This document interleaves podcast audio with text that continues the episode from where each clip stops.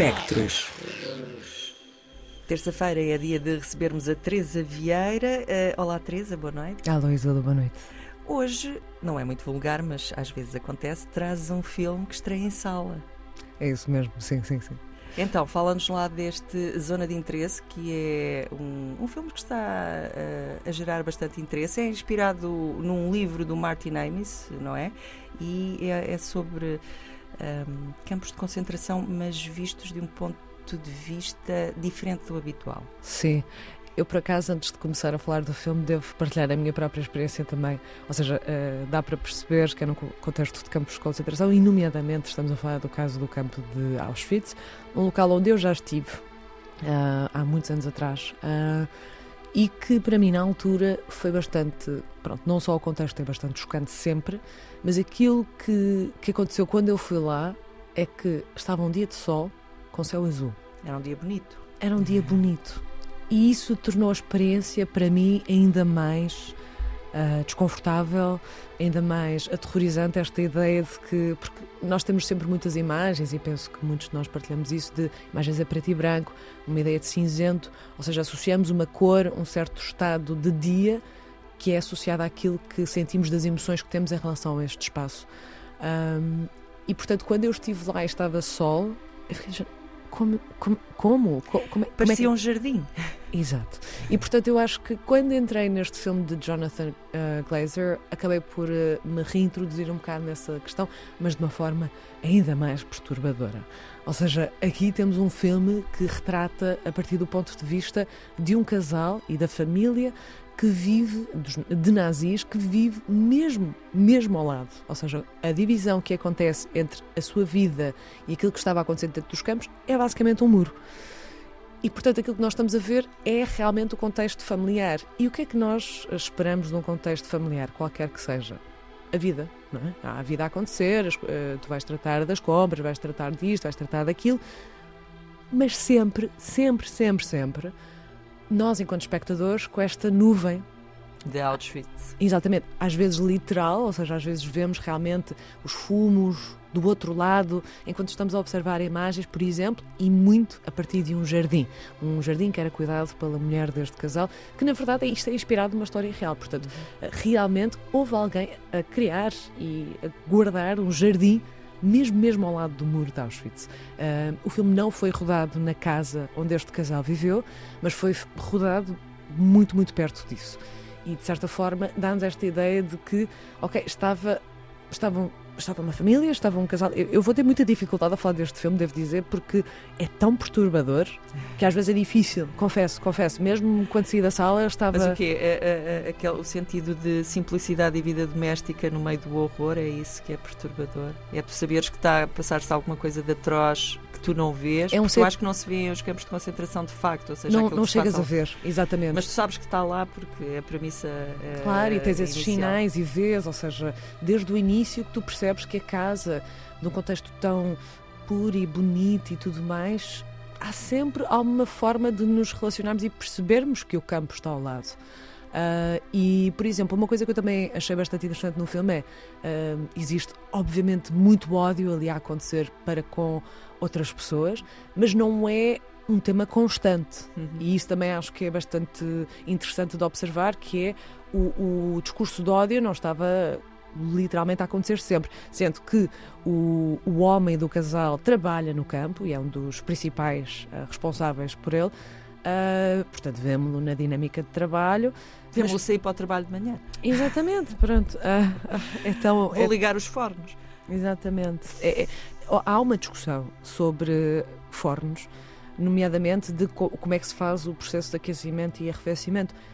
E confesso, acho que este filme não houve um momento em que eu sentisse que estivesse a respirar de forma normal estando a observar supostamente aquilo que seria uma dinâmica de filme, a família normal. Uma família que de si é disfuncional, ou seja, em que se nota que a ligação entre marido e mulher não é propriamente uma forte ligação, são mais amigos do que qualquer outra coisa, e se forem amigos, E depois há todo um momento de, ou seja, a mulher é muito mais relacionada com as atividades domésticas, não está, no entanto, e acho que isso é fácil de se perceber, muito relacionada com as crianças. Uhum. Ou seja, temos, começamos o filme com uma imagem idílica uh, de quase verão, uma família ao pé de um lago, assim, com campos verdejantes e tudo mais, e depois é as crianças, quase não as vemos, uh, a mãe está lá a desenvolver esse papel de housewife, da mulher que trata da casa, mas que na prática não trata de nada e que também não tem propriamente interesse que cuida de um jardim, mas que na verdade acaba por ser mais para manter uma ideia de estatuto de olhem aquilo que eu fiz, olhem o quão incrível que eu consigo ser. Mas que na verdade, se realmente se importa com aquilo, provavelmente não, é mais uma ideia de criar uma imagem.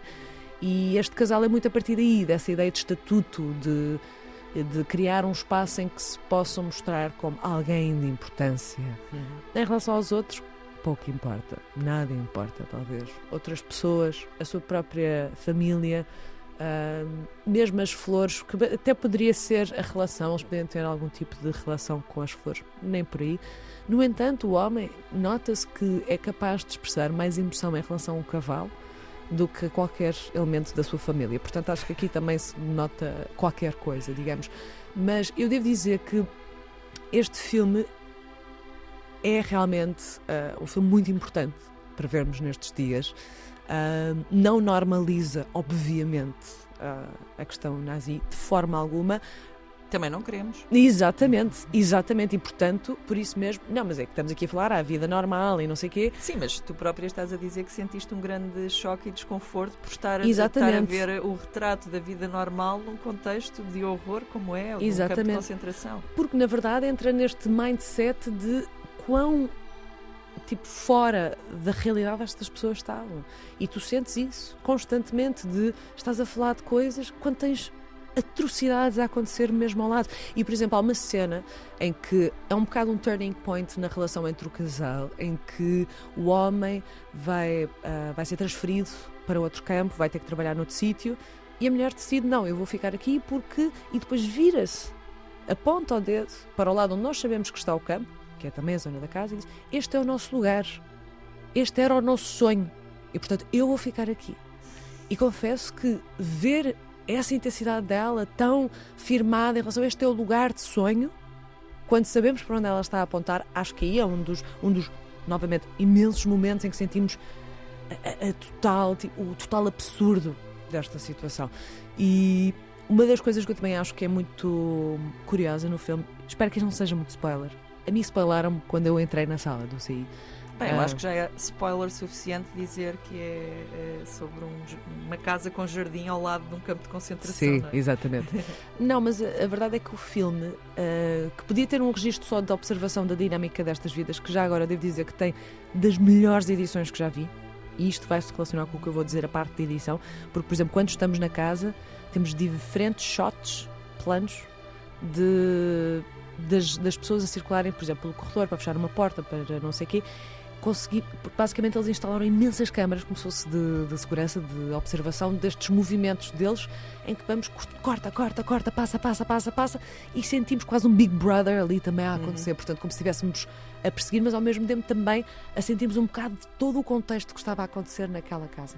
E acho que é absolutamente brilhante. Mas esta parte da edição também tem a ver com, com três momentos do filme, aliás, quatro. Primeiro, o início. O início não começa com a imagem idílica que eu estava a falar. Essa é a primeira imagem que nós temos desse contexto dessa família. Mas o filme começa com um fade out do título, a zona de interesse desvanece e ficamos com o ecrã a negro.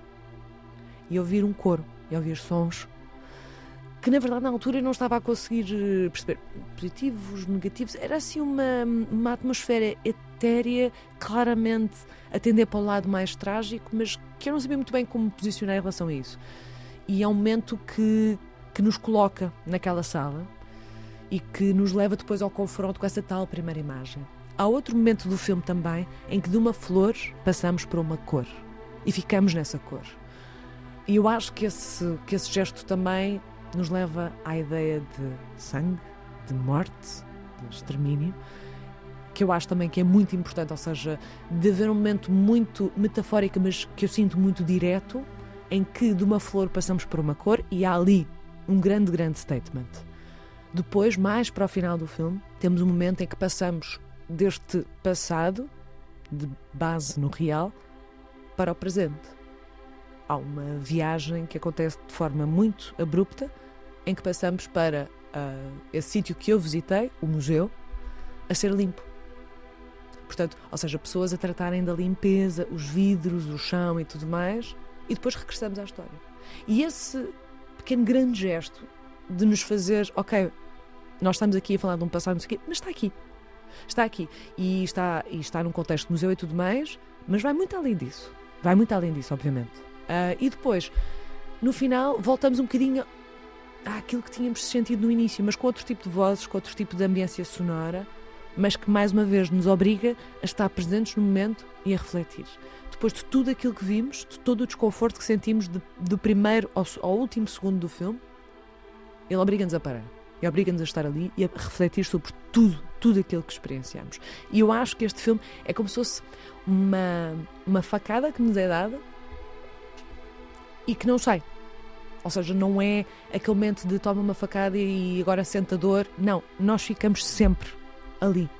Não há. Isso já é raro hoje em dia nos filmes. Já estamos Completamente. Estamos é bastante anestesiados para aquilo que nos é mostrado, por mais dramático que seja, para deixar uma impressão tão duradoura, mas estou disponível para passar por isso.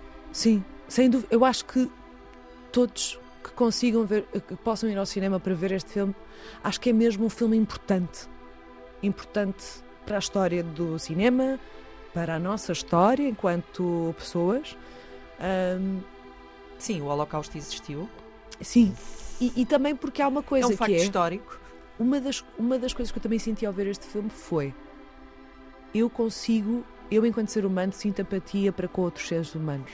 Há uma cena no filme em que uh, uma das crianças, o irmão, é um bocado bully, tipo, tranca-o numa estufa. E eu lembro da minha reação foi: Não, não fazes isso ao teu irmão. Tipo, como assim? Fiquei de género, pois, mas isso é normal entre irmãos, devo dizer. Coisas piores, aliás. Olha, tu falaste com o realizador.